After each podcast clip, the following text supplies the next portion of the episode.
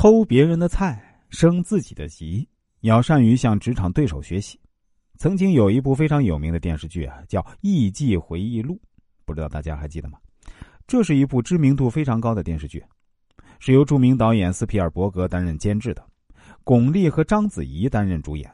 在这部电影中啊，巩俐扮演的出逃是当红艺妓啊，多少人愿意千金买她一笑。石榴裙下风流无数啊，她的大牌地位原本可以维持的更长久一些。但因为章子怡扮演的小百合的出现，又因为杨紫琼扮演的甄美雨这个资深艺妓对于小百合的偏爱以及处心积虑的培养，使出逃惴惴不安。那红颜尚在，地位已经岌岌可危，生存的压力迫使两个女人之间时常针锋相对，水火不容。出逃和小百合这两个女人的智慧其实难分伯仲。出逃不是不精明，不是不刻苦，不是不狡黠。他只是不大度，不愿意胸襟开阔的去面对自己的对手。小处的拘谨失了大家的风范，他成了小百合的前车之鉴。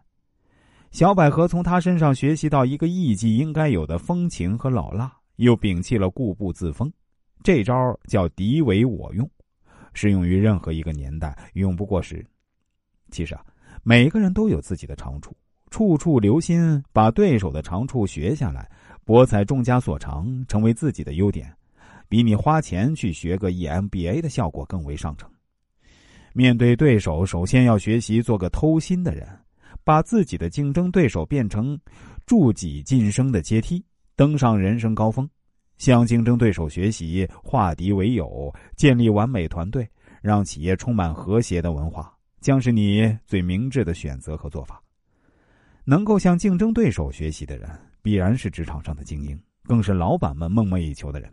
懂得学习的人，才能够登上职场这辆快速列车；懂得向竞争对手学习的人，最终才能够赢得胜利。学习是晋升的基石。